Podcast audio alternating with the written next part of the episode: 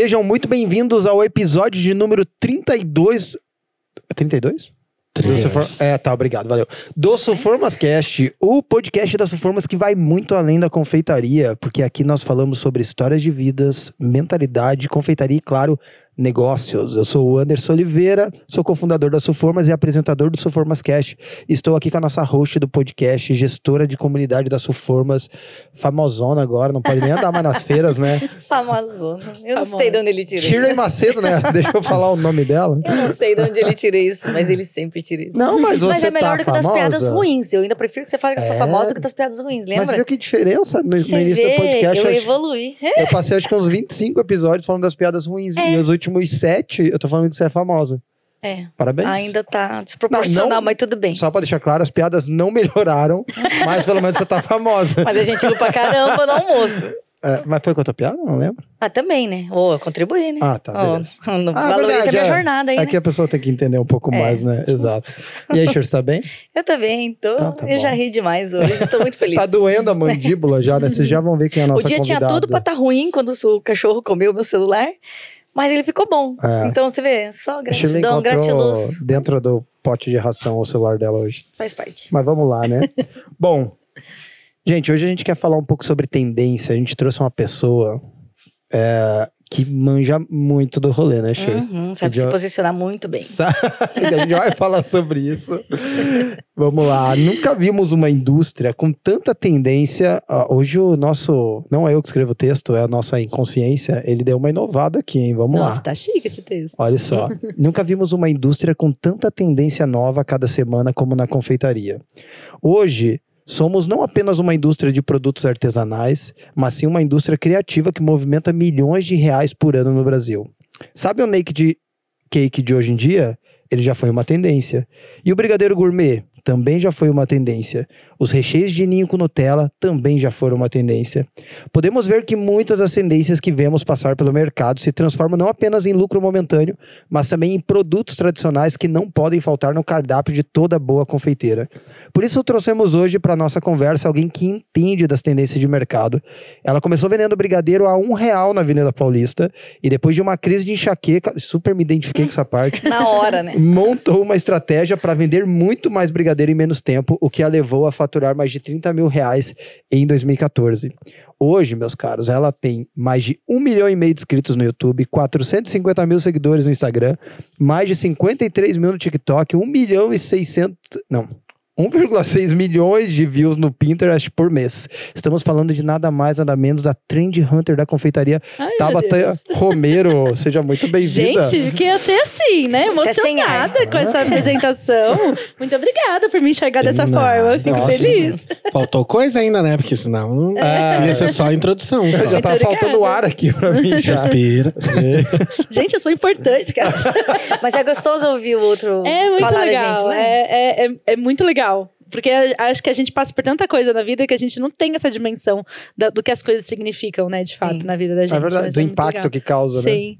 E Ah. assim, pra mim, cada feedback que eu recebo na minha vida, pra mim é tipo, sério, sabe? Eu recebo muitos, assim, porque eu tô na, Ah. na internet, na confeitaria há muitos anos. Uhum. Então tem gente que começou comigo lá no comecinho, mas segue comigo até hoje, ou acabou indo pra outros caminhos, enfim. Mas cada feedback que eu recebo, pra mim é tipo, cara, isso é, é, é demais, assim, é muito louco. Ah, que massa. Isso é sinal que você não perdeu a essência, né? Porque eu Sim. acho que esse lance do feedback tem muito de aprendizado, né? Esse retorno, porque... Nossa, é, é a melhor parte. E às vezes você tá tão dentro do- da tua rotina que você não consegue mais ver essas percepções, né? Essas Sim. percepções amplas das pessoas que te assistem e tal, né? Mas Enfim. sabe o que, que eu acho bacana? A gente tava conversando no carro até. É uma coisa que a gente preza muito lá na Sulformas. Responder o comentário. Eu acho Uhum. que isso traz para ela também essa clareza, porque ela tem o hábito de responder nos Uhum. comentários, nos vídeos dela, tudo. Então isso aproxima e também Nossa. traz essa clareza, né? Eu acho que isso ajuda bastante. né? É, né? uma coisa que eu faço muita questão é de, de, de ter proximidade com a minha comunidade, assim. Como, como tá escrito aí, eu comecei vendendo brigadeiro na Paulista, mas depois eu comecei a criar conteúdo, eu ainda trabalhei vendendo bolo, brigadeiro por um tempo, mas chegou um momento da minha vida que o conteúdo tomou conta, né, da, da- da- Uhum. Do meu trabalho e tudo, e não fazia mais sentido eu fazer brigadeiro, porque eu tava mais perdendo tempo e dinheiro do que fazendo, de fato. Uhum. E Então, é, para mim, sempre foi muito importante ter uma relação muito próxima com a confeiteira. Porque eu falo com ela, eu falo pra ela, eu penso pra ela, eu faço meus conteúdos pensando nela. Então, se eu não tiver uma relação próxima, eu vou me distanciar desse mundo. E se eu me distanciar desse Perfeito. mundo, eu vou perder meu propósito. Uhum. E você consegue se conectar porque você já viveu isso. Então Exatamente. fica mais fácil, né, de entender o que, que ela passa também. Sim. Perfeito. E, cara, eu quero até. É engraçado que eu amo ler biografia e conhecer a história das pessoas, porque eu Uhum. aprendo muito com a história de todo mundo. Ah, Porque, sempre, né? tipo assim, hoje a gente vê a Tabata com a, relevância que você tem, por exemplo. É, mas quando eu vejo o teu começo, eu já descrevo muito da tua personalidade, assim. De Sim. você, pra pessoa ir pra Paulista, pra vender brigadeiro. Na época era um real, era mais dinheiro, obviamente, É, não é um real sim, que é sim. hoje. Não, né? é. Hoje eu falo que essa estratégia funcionou na época. Isso. hoje Hoje é dezão. né, Hoje, pelo menos, uns 3,50, 4 reais. Um briga- Ah, Na né? Paulista, né? Tipo, um Isso. brigadeiro de rua. Aham. Se for um brigadeiro numa loja bonitinha, aí uns ser 5, mais, 6, é, pelo menos. É. Só que, cara, eu vejo muito da força de vontade da pessoa. De, tipo, Coragem, porque, né? tipo assim, O corre. coragem de você ir pra rua vender. Uhum. Porque às vezes a pessoa ali tá sem oportunidade e tal, realmente às vezes o emprego tá difícil e tem gente que cria a sua própria oportunidade, né? Então, às vezes as pessoas veem onde você tá hoje e falam, poxa, né, teve sorte, sei lá, aí É, deve sorte. ter várias teorias. Só que quando você vê um início desse, eu acho que já diz muito da personalidade de garra de uma pessoa, né, de determinação, assim. Você se vê dessa maneira? Determinado, assim? É, eu, eu sempre fui. Eu sempre dei um jeito na Uhum. minha vida, assim, em qualquer coisa. Se eu tô insatisfeita num lugar, se eu tô infeliz, se aquele lugar tá acabando com a minha saúde mental, que é uma coisa que eu prezo muito, assim, é, eu, eu consigo encontrar maneiras de, de dar uma volta naquilo. Uhum. E naquela situação, eu tava dentro de uma crise depressiva e com enxaquecas fortíssimas. Eu não sabia que Era, era. tipo crônica, assim? Tu enxaqueca, era, era crônica. Não, era, não passava. não passava. Era diário, assim, Caraca. era todos os dias. E eu ia, o Henrique, lembra, gente, eu ia pro hospital. O Henrique é meu, meu companheiro. É, Fala, eu- Henrique. Ele tá aqui, tá, gente? Tá atrás aqui das câmeras. Eu tinha crises de enxaqueca, que a única coisa que passava a minha crise era remédio na veia no hospital, assim. E, e passava a minha crise porque me deixava grog, né? Tipo, apagava o meu corpo, basicamente. Caraca. Então, tá, era só assim que, que passava a minha dor, entre aspas. E ainda assim, no dia seguinte tinha aquela ressaca do hospital, do, do Fica, remédio né? Ah. forte na veia e tal. E era, era crônica, assim, era- eram crises bizarras, assim. E aí eu entendi. é, aí teve um dia que eu fui, eu falei, bom, preciso averiguar o que, que tá acontecendo. Eu sempre tive muita enxaqueca, né? Mas eu não sabia que ela estava relacionada com o estado emocional. Uhum. Foi nesse momento que eu descobri, porque eu fui num, num, num neurologista. Uhum. E passamos a consulta inteira conversando. Na época eu, eu trabalhava CLT, eu tinha um convênio top. Aí eu fui num, num, num neuro que Melhor. era Você fantástico. passa assim. o nome depois. lá na Paulista, inclusive. Tá. É, e aí eu fui nesse neuro e eu saí de lá com uma receita pra depressão, de um remédio de depressão. Hum. Ele falou pra mim é, que o que você tem não é uma enxaqueca, não é um, tipo, sei lá, não tem uma veia estourada na sua cabeça, Uhum. não tem algo físico, é alguma coisa emocional. Caraca. E você não quer mais fazer o que você tá fazendo. E pra você ter que eh, despertar essa energia, né? Jogar essa energia todo dia num trabalho que você tá, não quer fazer, isso te gera uma enxaqueca bizarra, porque é meio que você se protegendo desse mundo, assim. Porque quando você tá com enxaqueca, o que, que você faz? Você dorme. É, você quer ficar no você quarto, você quer escuro, ficar no quarto, quietinho. Escuro. Exatamente, você se É de fecha. enxaqueca que a gente entende. Vocês entendem? Eu É, ando com é. Naramig todo dia. Todo dia eu tomo Naramig. Tomara que nenhum médico me ouça aqui. mas- É, né? É, é perigoso, né? Ficar tomando remédio todo dia. Mas uh, tenta avaliar isso. Talvez você tenha, esteja fazendo alguma coisa que não É. esteja alinhado com o que você. Seu Uhum. propósito, Ah, sei lá. interessante isso aí. Porque no, no meu caso foi, e eu já, eu já, já trouxe essa história várias outras vezes para outros médicos, para outras pessoas que têm essa. que, sei lá, já passaram por situação, minha psiquiatra, minha psicóloga, já trouxe essa relação várias vezes. E elas falam: não, é. é 90% dos casos de enxaqueca são relacionados ao emocional. Não é um problema físico, é Uhum. um problema emocional. Caramba. E às vezes é um problema que a gente nem imagina que tem, né? Exato. Porque você tava lá vivendo no teu dia a dia, no teu trabalho, nem Você sabe nem o quanto ele tá imagina. te afetando, né? Exatamente. E a, a enxaqueca, ela é um gatilho para isso. Gatilho não, né? Ela é um, um sinal. Uhum. É um sinal de que alguma coisa não tá bem. É bom dar uma olhadinha. Pode não ser de trabalho, pode ser da família, pode ser Sim. espiritual, sei lá. Uhum. Pode ser um monte de coisa. Pode ser um monte de É, coisa. e eu já percebi o seguinte, que eu acho que eu tenho vários tipos de dor de cabeça, né? Vamos falar de dor de cabeça. Patrocínio Mas, é, Nara Big. Mas, o- exato, cloridrato de naratraptana, sei lá, alguma coisa assim. Mas é, o meu, cara, se eu passo um estresse forte, vai me dar dor de cabeça. Tem, tem alguns gatilhos, assim. Mas eu acho que esse ritmo desenfreado, ele dá dor de cabeça. Não tem Sim. como, você pensa demais, estresse, você, né? você tem muitos níveis de cortisol o tempo Sim. todo, né? Pressão durante o dia a dia. É difícil você ficar 100% saudável. Sim. Sei, né? Mas eu tenho enxaqueca desde criança, né? É, eu Enfim. também, desde criança. Tá, mas, mas aí, estressado desde mas o que criança. que, então a tua enxaqueca foi o gatilho Sim. você ir vender, pra você ir pra confeitaria? A minha enxaqueca foi um gatilho eu entender que eu não tava feliz com a vida que eu tava levando. E você fazia o quê? Eu sou jornalista. Ah, Eu jornalista. trabalhava numa agência de publicidade. A agência não era o, o problema, porque. Não a agência, né? O trabalho que eu fazia lá. Porque eu tenho uma super relação com todo mundo, adoro todo mundo. Minha, minha ex-chefe Uhum. é maravilhosa, amo ela, inclusive. Mas a- o meu trabalho lá era, sei lá, me dava. um- Desgastante. era muito desgastante. Era o começo das redes sociais. Ah. Hum. É, eu sou, eu sou uma tia. né? Era o Orkut, na internet. Não, é, as era antes. marcas não tinham in- Instagram ainda. Foi o começo do Instagram. Eu abri um Uhum. Instagram de várias marcas. Caramba. Primeiros posts de várias marcas, assim, várias, várias, várias. Hoje, por mais que você tenha uma, empresa, pelo menos você já tem um Instagram, mas sei lá, uns Sim. dois, três anos aí. Uhum. Lá eu tava começando a abrir os Instagrams das primeiras marcas, era uma, era uma agência de moda, trabalhava com moda. E. E, e, e era. Eu não sabia o que eu. Tipo, eu sabia, porque eu sou comunicadora, eu sou formada em jornalismo, enfim. Saber me comunicar eu sei, mas eu não sabia o que eu tava fazendo naquele. Ninguém sabia como funcionava o Instagram. Então, eu era um tinha. desafio daí, era um né? Porque desafio. era algo novo que Exato. você tinha que ainda aprender como lidar, né? E eu tinha muitos clientes, eu era a única pessoa que trabalhava com isso no Brás, trabalhava no Brás. No Brás inteiro, assim, eu era a única pessoa que trabalhava com essa parte. E, assim, foi uma responsa muito grande, sabe? Eu acho que isso elevou o meu nível de estresse num nível muito louco e eu não conseguia ver o que, que eu poderia fazer naquela situação, enfim. Uhum. É, e aí, enfim, as, as crises de enxaqueca vieram é, e, e, e trabalhar dentro desse, desse lugar também estava me afastando de um propósito meu, que era trabalhar com comida. Eu amo comida. Sempre curtiu, então. Sempre curti. Sempre infância foi já? de infância, de infância. Mãe, avó. A, a avó não muito. Minha avó só fazia gelatina, aquela gelatina coloridinha, sabe? Ela sabia? Eu não sei. É Sabe que a gente falou pudim. sobre isso, é. A gente falou sobre isso hoje. É, minha, avó, só- minha avó fazia poucas coisas. Minha mãe cozinhava bastante, meu pai também cozinhava bastante, mas eu sempre amei me aventurar na cozinha, sempre. E o meu sonho era fazer gastronomia. Só que na época que eu entrei no vestibular, que eu fui prestar vestibular, né, minha família não tinha grana, a gente nunca teve grana, assim. A gente veio da Zona Leste de São Paulo.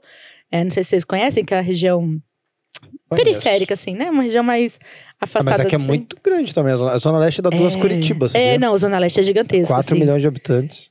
Mas é, é- mas é uma, é uma assim, não, não- é um Pinheiros, entendeu? Ah, Pinheiros entendi. é um bairro chiquezinho, assim. Zona Sim. Leste é um bairrinho. Uhum. E, e, enfim, a gente é uma, uma, uma família humilde, assim. Minha mãe é professora, então a gente sempre teve bolsa em escola, nas escolas que ela dava aula, a gente sempre teve bolsa. A gente estudou em escola particular por causa de bolsa. E a gente só sabia, a gente sabia que a gente só ia conseguir fazer faculdade se fosse passar numa federal. Né, numa universidade pública. Então, meu irmão passou na universidade pública, ele fez ciência da computação, e eu fiz jornalismo numa- universidade pública também. Nessa época, não tinha gastronomia. Hoje não, não sei se tem. Mas, enfim, não existia Gastro- gastronomia pública. Na pública eu acho que não. Acho Eu que não sei tem, nem não. se tem até hoje. Eu acho acho, que que, não. não. Tem, né? É, é um curso muito caro, né? Não tem. Uhum. E na época nem tinha faculdade de gastronomia no Brasil. Era uma ou outra que tinha ali. E era um absurdo. Era mais assim. inalcançável. Era 3.500 Hum. reais. Eu lembro de pesquisar. Naquela Caramba, época era naquela 3.500. Era preço de medicina, assim. Na época que o brigadeiro era um real. Só É. Ele já era gourmet por esse preço, É. Deus. Então era, era muito caro, assim, era preço de, de medicina, sabe? Então, Caraca. tipo, um bagulho completamente inalcançável. Não tinha nem como sonhar com isso, sabe? E, e aí, enfim, foi fazer. Fiz comunicação, que é uma coisa que eu amo também. Amo comunicação, mas eu sempre quis trabalhar com comida de alguma forma, assim. E nessa época, acho que eu nunca contei isso. Uau, opa. A gente Já gosta. ficou empolgado. É, nessa época, eu fazia. Eu trabalhava nessa agência, né? E eu fazia minhas marmitas todo dia em casa. E essa era a minha hora mais feliz do dia. Chegar, voltar do trabalho, passar no mercado, comprar coisa pra fazer marmita com o VR do trabalho, Ah, que era uma você delícia. curtia. Nossa. E eu fazia as marmitas, tirava foto e postava no Instagram. O Instagram que eu tinha na época chamava Marmita do Dia. Olha. Acho que até Mas existe era pra vender? Não, era só Era só pra mostrar a tua marmita do dia. Isso, e era nessa época que ninguém tinha Instagram ainda. Tipo, o Instagram não era uma ferramenta como a gente usa hoje, né? Uma Uhum. ferramenta popular, assim. Era uma ferramenta que estava começando, tanto que eu repostava o mesmo post no Facebook. No Facebook tinha um milhão de curtidas, Uhum. várias curtidas. No Instagram tinha duas, três. E você firme e forte todo Eu dia, com a marmitinha. E eu fazia todo dia, né? Porque eu já aproveitava o que eu fazia pra, pra comer, já tirava uma foto, postava no Instagram e tal. E, e, cara, essa era a hora mais feliz do meu dia, assim. E aí eu fui entendendo que aquilo era o que me motivava a viver, sabe? Era o que me dava prazer. Dopamina, né? É. Mas qual era a legenda? Assim, mais ou menos. Era motivo. Não, que eu quero saber, eu quero entender o porquê que ela postava. Era só, tipo assim, ah, estou me exibindo que meu Ah, prato ficou tá. bonito? Ou eu Não. motivar as pessoas pra que elas fizessem as suas próprias marmitas? Então, na época. é, Essas duas pessoas, pelo menos? Não, é que na, na época eu, eu tava fazendo dieta, né, na verdade. E, e foi uma. Foi uma maneira de eu conseguir trazer. Porque dieta é um. Assim, pelo menos eu acho que dieta é um saco. Mas era uma maneira de eu conseguir trazer mais. é, sei lá, felicidade pra minha dieta. Porque Você compartilhar. eu ali. compartilhava e era, Era uma coisa que eu que um gostava de fazer. porque você Era ia um ter que compromisso, compartilhar também, exato. né, As pessoas esperavam. E eu Ah. escrevo muito bem, né? Modéstia à parte. É, eu sempre escrevi muito bem, sempre gostei de me comunicar Uhum. muito, assim.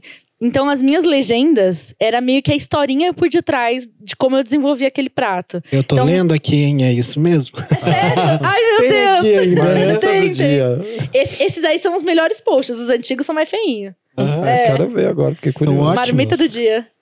É Ainda velho, existe hein? o arroba lá. Ainda existe. Tá lá? É, não, eu, pergunto porque de repente, desde lá, você já tinha esse propósito de motivar outras pessoas. Porque daí você fazia Sim. um textinho bacana, aquela pessoa que também tinha que entrar Ah, na dieta. Seguir, é, mas a minha ideia não era nem a dieta. Eu, é, eu, post- eu fazia isso por causa de dieta. Mas a minha ideia não era divulgar a dieta.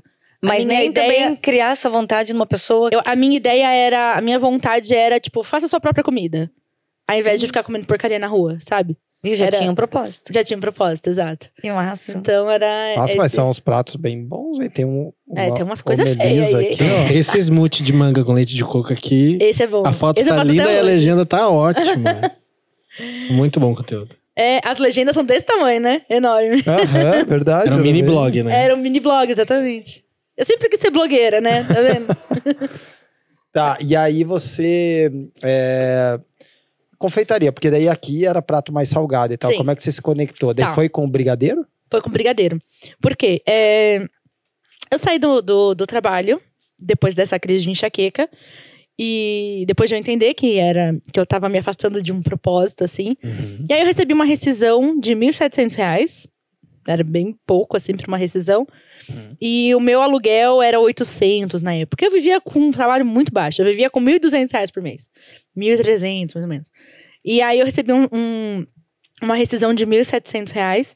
E eu falei, mano, eu preciso fazer desse dinheiro o meu, o meu negócio. É o único dinheiro que eu tenho na minha vida. Meus pais não tinham dinheiro pra me ajudar. Ninguém na minha família tinha dinheiro pra me ajudar. É o único dinheiro que eu tenho na minha vida, essa rescisão de 1.700 reais. E é com ela que eu preciso fazer meu negócio. Não sei o que eu vou fazer. E aí, é, e- eu falei assim, "Meu, eu não sei fazer muitas coisas. Eu não posso ir comprar um saco de arroz um saco de feijão e vender arroz e feijão. Porque a tiazinha que mora aqui do lado já faz isso. E o dela, com certeza, é muito melhor que o meu. O que eu posso fazer com o meu, que é bom, é brigadeiro. Aí eu fui, do lado da minha casa tinha um supermercado caro, sabe aquele? Verdinho. Uhum. Caro, Uhum. menino, caro. Era esse que tinha. Eu fui lá no supermercado caro, comprei o leite condensado caro, comprei o chocolate em Caro. pó caro. Claro. E ficou toda a rescisão lá. Ficou toda a rescisão. comprei aqueles granulado ruim de mercado, sabe? Aqueles Caro ainda. caro também. comprei aquelas forminhas metalizadas, enfim, Sim. comprei tudo no mercado. Fui pra casa, é, comprei tipo duas receitas, fiz 50 brigadeiros, coloquei tudo numa cesta, que eu tinha, tem até hoje essa cesta. Coloquei tudo numa cesta e fui na Cara e Coragem vender na Paulista. Eu morava, era o lugar mais próximo da minha casa que tinha uma boa circulação de pessoas, assim, né? Ai, meu Deus, eu tô deixando batom aqui no seu microfone. Desculpa aí, galera. Tá trans. É, aí, no, no dia seguinte, né, eu fiz todos meus brigadeiros durante a noite. No dia seguinte, eu coloquei minha roupa mais bonita. Eu tava muito nervosa. Eu tô tentando lembrar Uhum. o que, que eu vivi naquele momento, assim. Eu tava muito nervosa, muito ansiosa. Era um dia de muito sol. É, eu- a única. Eu tinha muita vergonha, mas a única coisa que eu sabia que eu tinha era simpatia. Uhum. Eu falei, eu vou sorrir pra todo mundo, eu vou abrir meu sorriso e eu vou tentar conquistar as pessoas assim, dessa forma. É a minha arma. É, e e eu, pra simpatia sair, eu precisava me sentir bem. O que, que eu posso fazer pra me sentir bem? Vou colocar uma roupa bonita, vou deixar o cabelo do jeito que eu gosto, vou passar um batom, sei lá, vou fazer coisas Pra que. ficar à vontade. Pra eu ficar à vontade pra me sentir bonita. Mas e a enxaqueca nesse dia? Zero. Zero. Menina, quando você tá alinhado com o seu propósito, cara, os bagulhos vão embora, assim, é impressionante. E aí eu fui pra Paulista com a minha cesta, nervosa, gente, eu suava por todos os poros, o bigode assim, ó, todo suado. Eu suava muito. E aí eu fui, é, a minha primeira tentativa de vender foi oferecendo pras pessoas na rua. Uhum. É, tinha uma pracinha perto da minha casa, mas ninguém comprou. Eu fui oferecendo, ai, brigadeiro, brigadeiro é um real, brigadeiro é um real. panfleto que é barato, que é de graça, A galera não pega. pega. Imagina, o brigadeiro tem que pagar, né? Exatamente, ninguém Tem que ter comprou. muita coragem de ir pra rua. Muito. Não, eu, eu vesti um personagem, né? Eu até falo sobre Isso isso, não. porque eu, eu não tenho coragem. Não tenho. Eu tenho medo, eu tenho vergonha, eu tenho. Eu não, não, sou cara de pau nesse nível pra ir na rua e ficar ah, Uhum. muito louca lá vendendo brigadeiro. Eu Ó, li- brigadeiro. Ó, brigadeiro. A Shakira vendendo brigadeiro. É, eu fui com. Eu fui nervosa, eu fui nervosa mesmo, e fiz um, todo um trabalho, sei lá, de, de tentar vestir um personagem que não era eu. Eu fingi que eu era aquela pessoa simpática, pra tentar oferecer meus brigadeiros dessa forma, assim.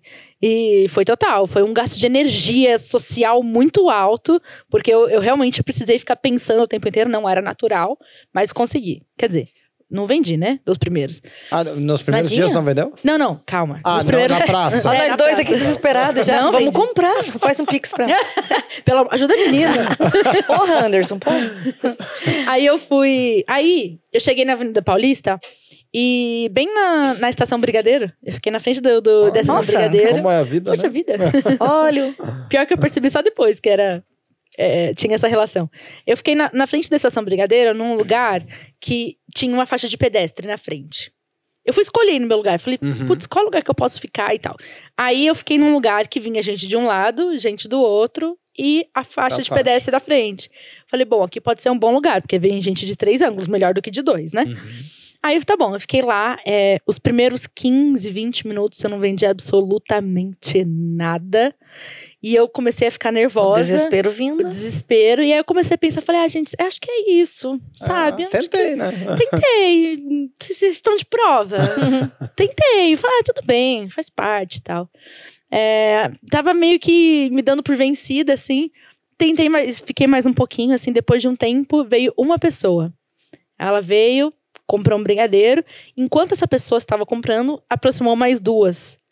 E também compraram um brigadeiro. E aí eu percebi que quando uma pessoa compra, meio que destrava alguma coisa social que as outras pessoas vão se aproximando. Coletivo, assim. É, Ah. vai vindo o efeito manadinha, né? Porque era uma Aham. manadinha. Ah, Então, meio que desbloqueia alguma coisa no ser humano que fala, hum, se aquela pessoa tá comprando, quer dizer que eu posso também, né? Então, deve ser bom, né? Sei lá. deve ser bom, ou per perco um pouco a vergonha, a pessoa não vai Uhum. precisar interagir, olhar nos meus olhos, ela vai estar olhando pros É olhos de outra verdade. pessoa, sei lá. O que acontece no ser humano, mas se ele vê uma pessoa comprando, ele vai lá e compra Importante também. que funcione. Funciona. E aí, é, eu comecei a girar a minha estratégia em torno de eu preciso conquistar uma pessoa. Se eu conquistar uma pessoa, vem umas cinco junto com ela. Então é, é, é isso que eu preciso fazer. Então eu, eu trabalhava nesse momento para tentar fisgar o olhar de uma pessoa, tentar oferecer para uma pessoa até ela, hum, será que eu vou? Eu vou. Aí quando ela vinha, aí vinha mais gente. Então essa foi a minha estratégia nesse dia. No final das contas, vendi todos os brigadeiros em uma hora, mais ou menos. 50 brigadeiros, foi, foi rápido até. Peguei todas aquelas moedinhas, né? Que era um monte de moedinha. Levei no banco, que era perto de casa, já troquei por uma nota. Falei, agora eu vou no mercado e vou comprar mais coisas pra fazer brigadeiro. Aí eu fui. Fui no mercado e comprei pra fazer 200 brigadeiros. Aí eu fui no dia seguinte, lá no, no mesmo lugar, do mesmo jeito, com a mesma roupa, inclusive. Se não vendeu, não a culpa é da roupa que não trocou. Não, Você é fogo. eu Eu entendi. Aquela, era um vestido florido, lindo. E eu, eu achei que, que criava uma identidade, sabe? E eu achei que podia apostar nela. E deixa eu te perguntar uma coisa. Você. Porque eu tô tentando aqui conectar, porque, ó, você era jornalista, Sim. né? Tá, trabalhava numa agência e tal. Foi pra rua. Né, Uhum. foi lá se expor na rua e tudo mais. Como é, em níveis de abordagem, o que, como é que você fazia, cara? Tipo, você acha que fazia diferença a tua abordagem?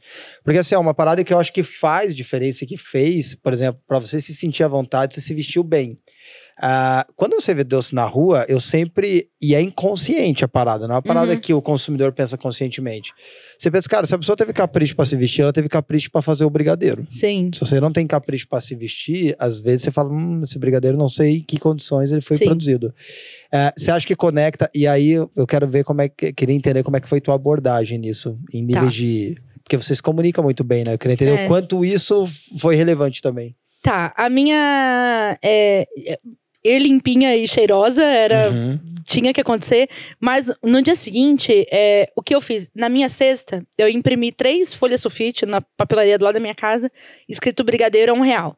E Uhum. colei em cada lado da minha, da minha cesta, do lado e do outro e da frente. Uhum. Porque vinha gente de frente, né? E por que eu fiz isso? Porque eu percebia que a pessoa conseguia ler de longe brigadeiro a um real. E aí ela já vinha tomando essa decisão no caminho. E aí ela já chegava até mim com a decisão tomada. Então, essa era, foi uma maneira que eu encontrei da pessoa não precisar. Porque eu, eu percebo que tem uma, uma trava, um bloqueio. Foi pra, tipo, diminuir a jornada de decisão dele. Exatamente. Ele foi pra ele já decidido chegar já. decidido, exatamente. Ah, legal. Então, essa foi. No segundo dia eu já apliquei isso, porque eu, eu percebi que a, que a pessoa ela tinha que tomar decisão na hora que eu ofereci o brigadeiro pra ela. Se ela viesse decidida, ela dá um brigadeiro pra. Não, Exatamente. e é real, né? Até quando você vai ver, sei lá, um sapato, se ele tá com o valor, você, ah, cabe no meu bolso, Sim. vou entrar provar. É verdade. Não tá com o valor, você fala, hum, Hum. talvez não. é e daí tipo você não entra no. o famoso preço inbox, né? É. ah, tipo isso também. Não Inbox, façam, é. não façam. Preço É. inbox é péssimo pra você, pro Ah, seu dá trabalho. raiva. É. Dá raiva no consumidor, o cliente fica que saco. Ah, É um não segredo isso? também. É, exato. É um Não segredo quero seu preço. É, exatamente. Então, é, essa foi uma das estratégias que eu, de, de Uhum. abordagem que eu, que eu, que eu ach- achei que funcionou Sim. bastante no meu negócio. E uma outra, é, na época, não sei se vocês lembram, não sei também se se aconteceu isso aqui, mas teve um surto com a tal da paçoquinha cremosa. Paçoquinha cremosa. Teve um surto aí. Todo mundo falava da tal da paçoquinha. Era que a paçoquinha lançou um creme de paçoquinha. Uhum. Aí era o surto da paçoquinha cremosa. E, e aí eu, eu pegava essas informações, né? Por exemplo, o, o surto da paçoquinha, e falava, ah, brigadeiro de paçoquinha cremosa. E eu falava algumas coisas, assim, morrendo de vergonha, mas eu falava, eu soltava, ai, brigadeiro por um real, brigadeiro gourmet. Ah, o que, que eu falava também? É, mais barato, eh, nem tá olhando. Mais barato que casquinha do McDonald's. Mais barato que, que qualquer docinho que você Mas vai ele comprar. ficava lá cuidando você? Não, que ele tava. A gente tava. Ah, a gente. Por que, que você sabia disso? Porque eu falava. É. Ah, tá. Não, ele não ficava lá, não. Ele Achei que ele ficava de trabalhava, segurança estudava. Não, não. Eu ficava sozinha. É, E aí eu falava, ah, é mais barato que, que a casqueira do McDonald's. E o pessoal dava risada e tal. Uhum. E isso acabava amolecendo, né, as pessoas também pra comprar. Sim. Não, deixava Então- mais à vontade, porque é isso que você falou, Sim. às vezes a pessoa não tá à vontade. Não, e o lance da simpatia, né? Não, isso Porque, é não, se implacável. você tratar bem o teu cliente, no caso ali eram vários possíveis clientes, né? Sim. Mas você abrir um sorriso, pronto, né? Você Ah. abre um sorriso, você já faz uma conexão. Uma né? conexão. É. Você mantém um contato visual, um sorriso, é um real é baratinho. Ah, Por que não, né? é verdade. Já, já. Não, a pessoa já se sente à vontade de, cara, pelo menos não é chata, né? Brigadeiro. Vou comprar só pra ver se mantém o sorriso. Já pensou ser chato? É. Ei, mas aí como é que você conecta? Porque como é que você. Beleza, você foi pra rua vender. Uhum. É, como é que você veio parar na internet? Porque hoje é engraçado, porque é, eu vejo, a gente vê que você tem. A gente já vai falar das tendências e como é Uhum. que, quais são as técnicas que você usa atualmente para isso. É, mas como é que foi conectando? Porque, pela minha cabeça, você mexia com o Instagram lá, veio Sim. pra rua, era uma vontade de compartilhar? Então, é, eu não sabia fazer muitas coisas, né, de doce, de confeitaria, apesar de gostar muito. E aí, nessa época, eu comecei a fazer curso em loja de confeitaria, Uhum. que era tipo 10 reais, 5 reais, ou você comprava um pacote de chocolate e ganhava o curso, até você hoje ia tem como isso. aluna, não como aluna, fazer. isso, Aham. como aluna. E aí, nesse meio do caminho, eu acabei conhecendo muitas confeiteiras que faziam receitas excelentes, mil vezes melhores que as minhas, que eu só fazia brigadeiro, e elas não conseguiam dinheiro, não conseguiam vender. Elas não tinham estratégia de venda, não conseguiam precificar, não conseguiam ganhar dinheiro. E eu vendia 200 brigadeiros por dia. Eu vendia muito. Eu vendia muito rápido. Em Uhum. duas horas, porque eu ia bem na hora do almoço. E eu ficava lá do meio-dia e meio, meio-dia, até as duas da tarde. E eu vendia 200 brigadeiros Que é a em duas saída do almoço ali Era do sobre docinho. isso. E era um real. E ninguém sai com um real. Eu pensei nisso também. Isso também Uhum. fazia parte da minha estratégia. Ninguém sai na rua com uma moedinha de um real. Uhum, As pessoas saem com uma nota de dois, uma nota de cinco, uma nota de dez. uhum. E aí a pessoa não vai pegar o troco. Ah, ela vai querer o quê? Você já Outro aumentava brigadeiro. o ticket médio já. Exatamente. Então a pessoa vinha com cinco reais, ela levava cinco brigadeiros. Ah, Então, assim, já leva isso. pra galera do escritório. Exatamente. Então, isso fazia muito parte da minha estratégia. Ah, Diminuir o ticket para conseguir mais no, no Uhum, fluxo no de vendas, né? Então, e, e é de- dessa forma eu consegui aí ganhar e bancar minha- minhas contas mais ou Uhum. menos do- 2.500 reais por mês. Uhum. Era o que eu ganhava vendendo brigadeiro na rua. Líquido, né? É, Líquido, de salário Por quanto mesmo. tempo? Uhum. Você ficou? Ah, eu fiz isso aí por uns oito. Por um ano, mais ou menos. Com idas e vindas, porque eu pegava uns freela também, de assistente de cozinha, fiz isso muito. Uhum. Porque eu sempre fui o corre, né? Então tinha uma boquinha que ali aparecia, você que ia. apareceu, eu ia, exatamente. Uhum. E aí, é, eu- aí nessa época, eu tava ganhando dinheiro com uma receita só. E tinha gente que tinha 50 receitas e não tava ganhando dinheiro. Eu falei, mano, tem uma coisa errada aqui. Porque essas lojas, de, as lojas de confeitaria, né? Antigamente, é, hoje, tá- hoje, enfim, a gente tem muito mais conteúdo aí na internet, em tudo. Mas naquela época, as lojas de confeitaria só ensinavam receita. Qual- qualquer pessoa só ensinava receita. Porque não tinha gente na internet ensinando receita de graça. Uhum. Então as pessoas tinham que ir para as lojas, tinham que fazer curso para aprender receita. Hoje você não precisa mais aprender receita, Uhum. porque a internet tem tudo. Tem Sim. muita coisa, principalmente gratuita, né? Exatamente. E foi exatamente nesse lugar que eu me coloquei. Porque a internet não, não tinha receita, então eu vou dar receita, mas junto com a receita eu também vou dar estratégia de venda. Porque o que tá faltando nessas pessoas é saber como vender. Não é saber fazer receita. Cara, é que a gente sempre fala, eu fico impressionado, assim, porque como as histórias de quem faz sucesso se conectam. Uhum. Cara, no fundo mesmo, se você tiver que desenvolver uma competência de sucesso em comum, que eu vejo que tem em comum, é empatia. Porque, É beleza, às vezes você pode até nem ser uma pessoa muito empática, mas se você tem uma boa leitura de necessidade Uhum. humana, você consegue um negócio. Porque Total. você foi fazer a leitura que a pessoa não tinha a receita, ou que não sabia precificar, ou que não sabia. é, você falou de Estratégia precificar, de estratégia, venda. estratégia de venda, tudo que as pessoas não sabiam, aí você foi na necessidade. Eu fui na necessidade, exatamente. Desde os meus primeiros vídeos no canal, eu olho pra essa pessoa. Meu E primeiro sem o vídeo- medo de, ai, vou entregar a minha receita, né? Porque tem Não, muito disso também, Nunca né? tive esse medo. Ai, vou entregar minha tive. receita. Se você não entrega, Receita- outra entrega. Exatamente. Receita pra mim é patrimônio público. Sim. Qualquer receita minha que tiver no canal, você pode usar e falar que é sua. Tá tudo bem. Uhum. Tenho zero problema com isso. Receita aí, ó. Tem Sem receita essa da minha. treta aí de Nada. vai. Pode pegar, de Uhum. graça mesmo. Tanto que, assim. Acho que eu nunca vendi. uma- Não, acho que eu nunca vendi uma receita na minha vida. Caraca. De- desde o início foi esse lance. Só pra marcas, né? Ah, Porque. Sei não, daí é outra outro papo, né? Aí, aí a seria outra. Aí elas têm dinheiro pra pagar, entendeu? Olha os É olhinhos isso, cheios de é verdade. cifras. É. Não, mas muito legal. Daí você foi pra divulgar, você foi pra democratizar receitas. Demo- Exatamente. é. E, e eu informação. falo horizontalizar a, a, a informação. Legal. Hum, que bonito que foi isso. É, bonito, né? Horizontalizar Ah, a muito bom. informação. Sim. Democratizar o acesso mesmo, porque muitas pessoas, por exemplo, em São Paulo a gente tem muito acesso. É muito fácil você ir numa loja de Santo Antônio, numa Sim. Chocolândia, e você gastar 10 reais e ter um curso. Não, e são Sabe? lojas que a gente até trouxe eles aqui, né? E eram Uhum. ah, os cursos que eles davam era algo que dava, movimentava muito as lojas, né? Sim, Ah, total. Antigamente mais ainda, Mais né? Ah, Sim, ainda. antigamente. Uhum. Movimentava muito, porque era justamente essas pessoas que não tinham esse, Sim. esse acesso, né? Sim. E, e esse, ace- assim, em São Paulo a gente tem muito isso. Eu não sei se é como que é aqui em Curitiba, mas em, em outros lugares do Brasil as pessoas não têm loja de confeitaria pra ter curso. Uhum. Onde que ela vai aprender? É. Não, hoje eu acho que tá mais. é, foi se pop- popularizando. Acho que nos Popularizando, últimos é. cinco anos popularizou esses Sim. centros culinários dentro das lojas. Dentro das lojas, é. Porque acho que a confeitaria foi crescendo muito e aí as lojas de festas foram se transformando em lojas de, confeitaria, também. É verdade. Aí eles vinham, a gente já veio, eu, a gente que viaja o país todo, tem cliente no país todo, eles vinham para São Paulo, eles faziam um curso na Chocolândia para levar para a cidade deles. É. A Santo Antônio também, que é uma referência. Então eles sempre iam para essas lojas, ou a Riso, e ia para a cidade deles e, e implementava o curso. Sim. É, eu acho muito massa, porque, cara, isso, a tua história se conecta muito com o propósito da Sufor, mas até o propósito desse podcast, porque o podcast, o, é, Suformascast não tem nenhum objetivo de ganho. É, ele não é lucrativo, Uhum. exato.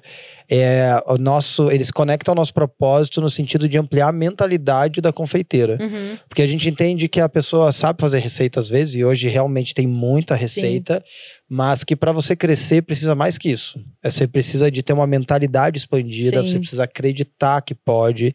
E às vezes você trazer uma pessoa com a tua história, por exemplo, inspira muito mais a pessoa a expandir o horizonte dela. Uhum. Entender que não é só o bolo gostoso, porque tem quantas avós Que tem fazem bolo, bolo muito gostoso. gostoso, né? E não vendem, e não É o crescem. bolo gostoso também. E também, exato. E às vezes o que você precisa, na- usando a analogia aqui da Tabata, é ir pra Paulista, irmão. Entender o comportamento de consumo e colar bem os cartazes. Exatamente. Né? Às vezes o que você precisa é fazer essa análise de, de comportamento de pessoas e entender, cara, onde é que isso aqui é bem aceito. Uhum. Até pelo horário que você escolhia, né? Sim. Você fez toda a leitura. É, eu fui pensando em cada detalhezinho pra de que maneira que eu posso vender mais em menos tempo pra não comprometer todo o meu dia, porque uma, da- uma das minhas queixas era eu comprometo todo o meu dia trabalhando Uhum. e eu não quero mais comprometer todo o meu dia trabalhando, eu quero ter um Uhum. pouco de paz na minha vida. Uhum. Então, o que, que eu posso fazer pra otimizar meu trabalho, vender mais em menos tempo e ainda assim fazer uma coisa que eu gosto? Foi. E ainda assim se curar de uma enxaqueca, de uma Ah. depressão. Oh, que delícia, se né? conectar com o seu propósito é muito importante. isso. Ah, É. Isso é fundamental pra uma boa vida.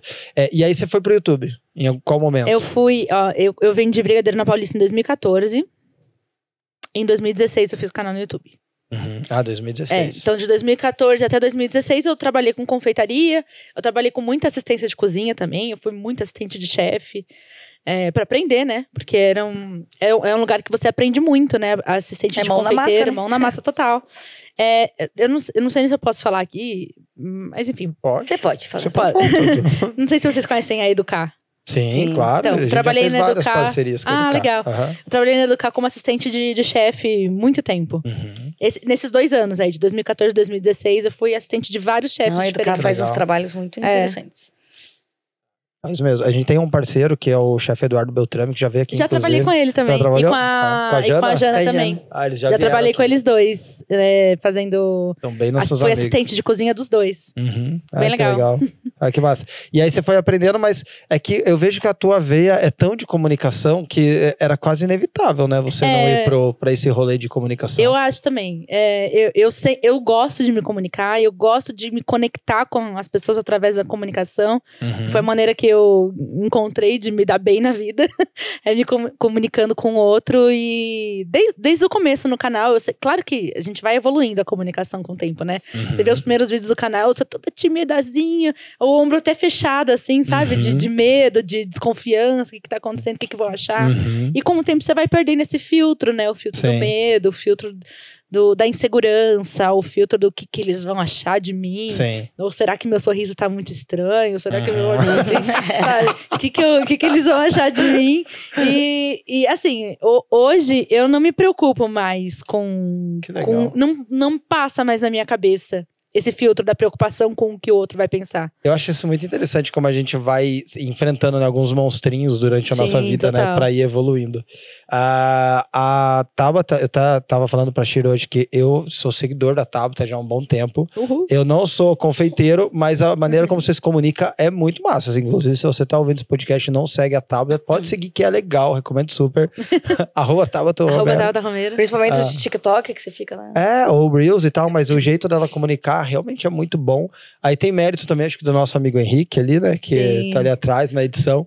Que eu ia até perguntar, pô, quem que faz edição? Eles me falaram antes, inclusive, que é o Henrique, que eu acho que faz total diferença. É, né, o menino é bom, isso. menino é Não, bom. e é importante até ela falar, porque ela, ela diz que ela tem né, uma boa comunicação, isso é né, Sim, indiscutível. notável. É, só que ainda assim de- pode passar na cabeça de alguém, ah, mas ela tem essa facilidade. Então, até mesmo ela que tem essa facilidade, o começo não foi tão fácil, né? Não, eu não tenho Ah, essa é. facilidade. Quer dizer, eu desenvolvi essa facilidade. Não, é que você tem a facilidade da comunicação. É, Então já é eu- um meio é. caminho andado pra... Eu gosto. É. Eu gosto, mas tem eu não gente que já tem essa facilidade. dificuldade também. Sim. Mas é importante entender que até mesmo quem tem essa facilidade, ainda tem assim, que treinar. tem que treinar, passa um Sim. medinho, fica com os ombrinhos, igual você Sim, falou. total. Né? É, eu, eu, eu sempre apostei muito na minha simpatia. É isso, assim, porque Uhum. é- essa foi uma coisa que eu sempre ouvi das pessoas. Ah, você é simpática. Ah, você tem um, sor- um sorriso largo. Ah, não sei o que, não sei o que. Sempre foi uma coisa que, que, que eu ouvi muito, um feedback. Peguei esse feedback e apostei nele. Falei, Uhum. vou apostar na minha simpatia, porque desse jeito, pelo menos, eu tô conquistando as pessoas. É o seu cerne. Não, e realmente você estrelinha. tem uma energia muito boa. O engraçado é que a, a Tabata chegou lá na sua forma, a Tabata e o Henrique, os dois em cinco minutos já, Já tava dominando o rolê tava lá. abraçado já e tal, É. enfim. A gente é assim. A gente é da resenha, a gente é da É. resenha. Coloca um pagode, então, que a gente tá aqui, ó. Ei, e aí você foi pro YouTube. E por que o. YouTube? Você, vocês focaram no YouTube? Porque hoje. Eu amo o YouTube. Eu é amo mais- o YouTube. Amo. Pra mim, é a plataforma mais completa que existe. Onde você vê os conteúdos mais legais Uhum. de todas, assim. Um conteúdo complexo. Não é um conteúdo raso. Não é um conteúdo de 15 segundos. É um conteúdo que você vai se aprofundar. E eu amo ver isso. YouTube, pra mim, assim, é uma, é uma ferramenta fantástica. Amo, amo, amo, amo. E eu já acompanhava muito. Naquela época, tava começando os youtubers, assim, era a época. Não sei se vocês se lembram da Kéfera. Sim. Christian Figueiredo. A Kéfera não é aqui de Curitiba? Acho que era. né? É, ela fala patente. É, então é de Curitiba. É. Patente. Nossa, que boa referência, né? Curitibanos se sentimos orgulhosos agora. Patente. Ela fala patente. É verdade. Curitibana raiz. É, raiz. É, enfim, é, era, é dessa época, da Kéfera, Christian Figueiredo. Quem mais? Castanhari, Gusta. Ah, o, É, a Dani Dani Nossi, Nossi, Paulo né? Cuenca, Acho que a Dani Nossa veio até um pouquinho depois, Foi né? depois. 2016, Foi. 17. Mas o Brog, o Brog já tinha nessa época. Nossa, o Brog O Brog já é tinha nessa época. raizão, É. né? Então era. é, foi a primeira geração, né? do- dos Uhum. youtubers. Acho que a Dani Nossa começou um pouquinho depois Tipo, no disso final aí. da primeira geração, talvez, né? É, eu comecei no final da primeira geração. Aham. Uhum. É, É eu- porque é 2016, né? É, Tipo, 2016, ah, isso. Eles, eles, é, eu comecei no final da, da primeira geração, mas eu já comecei a segunda geração. Tanto uhum, que, uhum, que me chamam assim, né? Segunda Uhum. geração do YouTube Food. uhum. Mas a Dani Nossa é da primeira geração, o Brog. Mais Receita de Minuto, né? A Gi. Quem A mais é Dani até saiu da, saiu da É. confeitaria hoje em dia, né? Ela já tá em. É, Sei outra, lá, outras histórias. Flamboesa também, né? Oi? A A Flamboesa. Ela é daqui, né? De É daqui, Curitiba também. Curitiba. É, eu só. adoro a Flan. Se você estiver me olhando, Fran. adoro. Curitibano é muito bom, né, cara? Porque o Curitibano é tão fechado que o cara é famoso e, ele tá dentro de casa aqui, não, não sai de casa. A gente não vê ele. Chama na- ela na pra vir aqui, ela é firmeza. Ah, eu vou chamar. Nem Confeitária sai de casa, mas é linda. famoso. Ela faz cada coisa maravilhosa. É. Nossa, os vídeos dela são assim, garota. Ah, É muito Ei, mas o É. YouTube realmente, né? Ele te dá mais, mais liberdade, né? De Ma- comunicação. mais liberdade e mais conteúdo. profundidade. Eu não sou uma pessoa rasa. Uhum. Não, sou, não consigo falar na superficialidade. Sempre que eu falo sobre uma coisa, eu me aprofundo. Não é dos stories. Não então. sou, do- eu sou até sou, Tipo, né? Mas eu né? sempre trago coisas mais profundas. Eu quero fazer a pessoa pensar e eu gosto de pensar. Uhum. Então eu encontrei no YouTube uma possibilidade de aprofundar qualquer um dos meus conteúdos. Se eu vou falar de brigadeiro, eu não vou falar, ai, faz um brigadeiro assim, assim, assado. Você entra lá no meu brigo, no meu brigo de brigadeiro, meu vídeo de Hum, oi? Meu perigo. meu brigo de brigadeiro, meu vídeo de brigadeiro chama tudo sobre brigadeiro. É realmente tudo sobre brigadeiro. Você vai aprender tudo, o ponto de cada brigadeiro, de recheio, de colher, de nananana, que jeito que você faz pra enrolar, como que você passa no confeito, por quanto você vai vender, qual a estratégia que eu utilizei pra vender na rua, aquele brigadeiro, esse brigadeiro é, custou um real por quê, nananana. eu explico tudo, é amplo, Bem não é completo. é completo. E é por isso que você é tão boa de encontrar tendência, então? Por essa curiosidade, será? Você acha? A, a minha cabeça funciona assim. Ah, você tá ali toda hora. Eu tô o tempo inteiro com as antenas ligadas pra tudo na minha vida e eu sempre penso, "Hum, será que essa jarra não pode ter um, sei lá, uma coisinha diferente aí pra deixar ela um pouco mais Foi você que incrível? fez a slice de panetone? Foi, né? com que. Forma. Aham. Cara, quando eu vi aquilo, eu falei, cara, genial. Eu contei isso pra ela. Ela falou: Você Ah. viu? Eu falei: Sim, nós vimos. Mas vimos. Todos. Eu acho que eu Nós saí, eu saí mostrando assim, cara, que sensacional a ideia dela, pô. E é uma tendência simples, não Sim. é nada complexo aquilo Nada, ali. tendência é isso. É, Não é é, não é um produto super revolucionário que, nossa, agora olha esse produto muito tem alguns que sim, no caso, né? Uhum. Mas geralmente é mais do mesmo que você Uhum. coloca num outro formato. A minha cabeça, eu tenho a minha irmã, né, que trabalha comigo também. A minha irmã é muito parecida comigo na cabeça, na Uhum. mente. E, a- e eu aprendi a passar para ela como funciona a minha linha de raciocínio para encontrar tendências. Então hoje eu tenho o meu cérebro, o cérebro da minha irmã, que trabalha junto com o meu, e a gente tem um cérebro físico mais ou menos. Que a gente tem o. Não sei se você Se já. complementa, né? A gente se complementa muito. Uhum. A gente tem. E ela mora na Argentina, então ela é um outro algoritmo. Né? Tem o meu Aham. algoritmo dela e tem os outros algoritmos que a gente pesquisa. A gente tem um lugar no- na internet que chama Notion, é uma plataforma, Sim. Uhum. Que a gente utiliza ele como nosso cérebro, assim. Uhum. Tudo que aparece na nossa cabeça, na nossa linha de pesquisa, porque tem muita coisa que a gente pesquisa de outros países, de outras regiões, a gente traz muita referência da Coreia, do Japão, porque geralmente são tendências que funcionam muito no Brasil. A gente já importou muita tendência da Coreia e do Japão, tipo bento cake, é... que mais a gente importou da Coreia e do Japão? O bento cake é o clássico, assim, né? Não, isso foi uma febre, né? Foi uma loucura. Uma loucura. Sabia que foi a gente que trouxe pro Brasil? Ah, Sério? é? Primeiro você tinha vídeo... que ter feito na Plump. Você viu o que a gente fez na Plump? A gente ficou muito louco, não é? Nós fizemos o maior sucesso. Só que daí não era. de- É, não era daí bentô, porque daí não, não, não Era tinha bolo. referência de ser redondinho. Sim. Ele era compridinho. Mas com o bichinho lá, o Flork, O tudo Flork. ficou bem legal. Nossa, A gente- vocês que trouxeram, foi pelo... Sim, Ah? é, a gente. É, é uma. É coreano e japonês, né? O bento Uhum. cake. É, a gente começou a ver ele uns dois meses antes da gente trazer pro, pro Brasil. A gente começou a ver, ele não tinha nem nome. Uhum. Eu, inclusive, o primeiro vídeo que eu subi no canal foi o, no- o primeiro conteúdo de bento cake do Brasil. Foi no nosso canal. Não existia, ninguém nem Caraca. sabia que existia esse produto. E a gente chamou ele como bolo na marmita. Uhum. Ele não tinha nome. Eu até no, no vídeo eu falo assim: como que a gente vai chamar isso? Eles chamam lá de bento cake, mas será que as pessoas sabem o que é bentô? Ah. Eu falo isso no vídeo. Aham. A pessoa sabe o que é bentô? Não sei se vai pegar esse nome. Eu vou colocar bolo na marmita depois a gente decide. Uhum. E, e aí depois eu coloquei bolo na marmita e, e entre parênteses, depois eu mudei o nome do vídeo e coloquei bento cake. Mas tá lá bolo na marmita ainda. Caraca, legal. caralho. É a gente que trouxe esse, esse, esse, esse formato porque eu achei que funcionava muito no Brasil. E por quê? Co- Como é que você chega nessa conclusão da tendência? Porque Ah. você tem que fazer a leitura da tendência Sim. e do comportamento de consumo brasileiro. muda muito de acordo com o produto, né? Eu vou te Uhum. falar do, do bento cake porque eu achei que ia funcionar. Primeiro porque a gente trabalha muito bem com chantilly. E no Japão e na Coreia se trabalha muito bem com chantilly, mais do que buttercream. Por isso que se, se adapta muito pra cá, então. se adapta muito. Uhum. Essa foi uma das coisas. Vou levantar alguns pontos que eu, que eu achei que funcionava. Primeiro, o, o chantilly. Que a não é só trabalha ir lá muito- pegar o que tá funcionando e trazer, né? Tem Exato. toda essa, essa Tem um análise estudo, por trás, né? né? Por que, que você acha que vai funcionar? Eu tenho um outro produto aí que vai lançar em breve, que a gente já tá pesquisando. Não vou jogar aqui, porque eu tenho um monte de concorrente que eu sei que lança on- antes. Mas tem um produto que a gente tá fazendo essa. É terrível, né? A Mas é gente entende. Quem tá na frente é- sabe, sabe que é assim que funciona. Mas tem um outro produto que a gente tá fazendo essa, essa mesma análise que eu fiz do bento Uhum. cake, a gente tá fazendo desse outro produto. Bom, bento cake era um bolo, a gente tem muita familiaridade com bolo no Uhum. Brasil.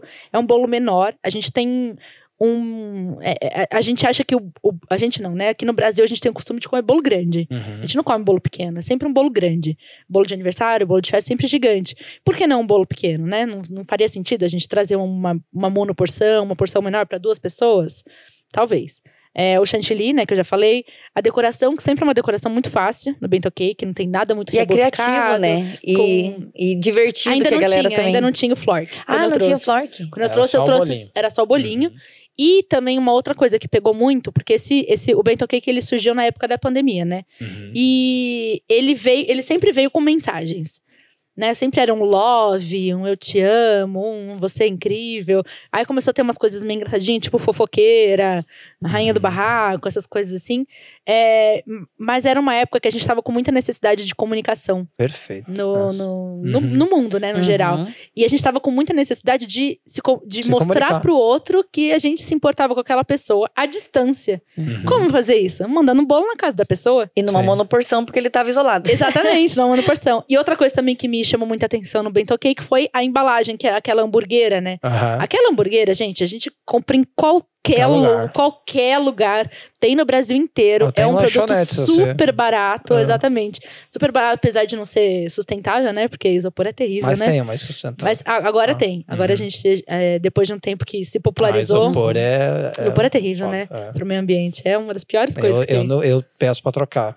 É. E eu não sou, eu não sou o purista da sustentabilidade, é uma parada Sim, que a gente mas isopor defende, é terrível. Mas o isopor evitem. É, isopor é é. foda. Porque É. isopor não tem nem como reciclar, né? Ele não tem como. E ele é muito volumoso, então ele É. vira um lixo tóxico, muito tóxico para o planeta. É. Momento sustentabilidade. É, vamos parar de falar mal do isopor. Os Mas dois é pegaram Não, mas esse isopor ali. ó. merece, esse é, merece. que isopor é, isopor é Esse- terrível. E ele é muito barato, né? Ah, Então ele é muito isso. difundido aí na sociedade.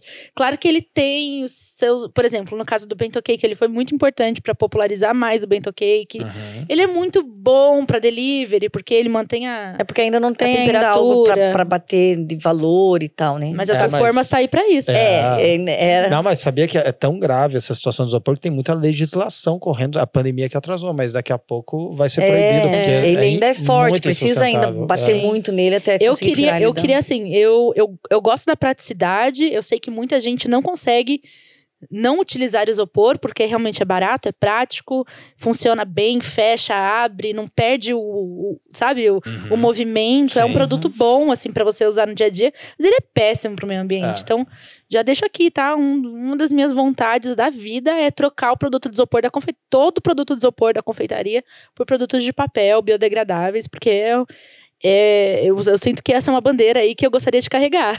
Se for, mas é. É, porque é terrível, gente. Juntos. Ah. Criamos melhor. Hein, mas é. Ah, tá. Deixa eu te falar a leitura que eu fiz do Bentô na época, que daí a gente foi pro Caseirinhos, né?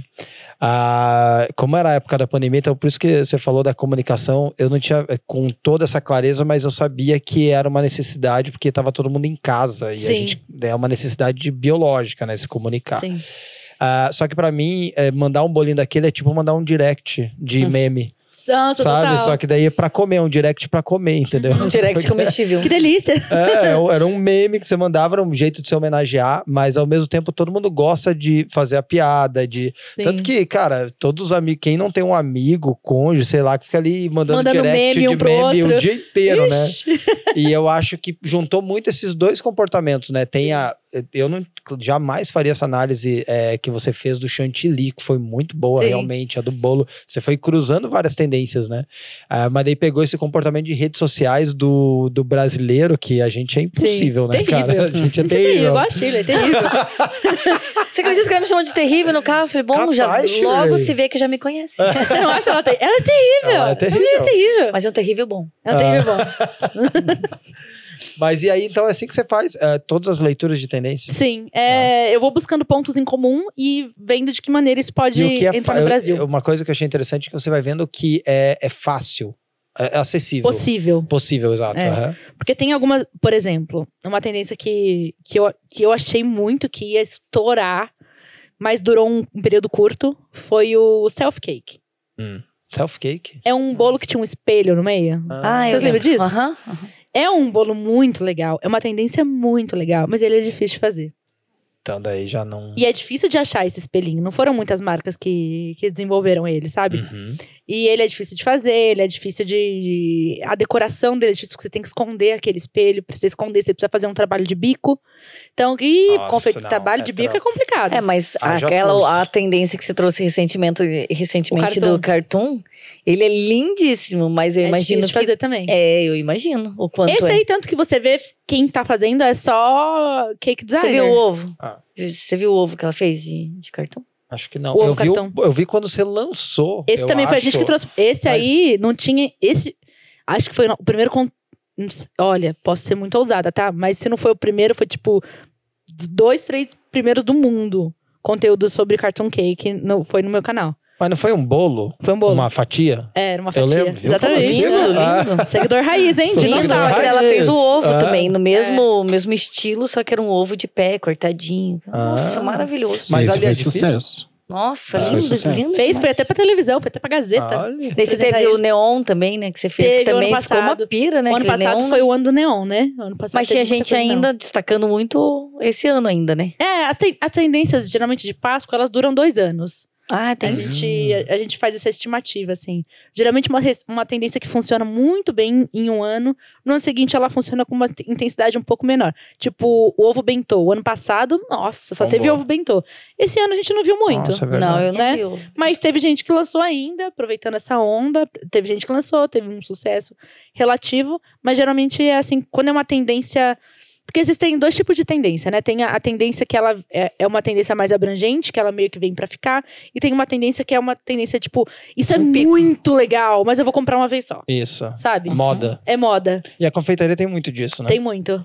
E o que, que você recomenda pra pessoa quando ela vê a moda? Ela tem que se aproveitar Eu, daquele momento? ou que, que É, você Depende de perfil, né? Depende do perfil. Eu gosto de aproveitar porque eu- esse é meu perfil. Eu sou, Uhum. eu adoro novidade, sou aquariana, adoro estar na frente de tudo, gosto de, de, de ser a primeira, Uhum. adoro.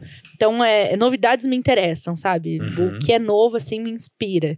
E, e eu acho que a pessoa sempre tem a possibilidade de vender Sim. mais se ela aproveitar essa onda. Talvez ela tenha que ter o cardápio base, mas ter essas modas Uma para elevar abertura. faturamento, né? uma, uma Sempre. abertura. Tipo, ah, esse mais." mês a gente vai fazer um, sei lá, um espetinho de brown. Inventei agora. Ah, Será que é bom? Fica a tendência aí.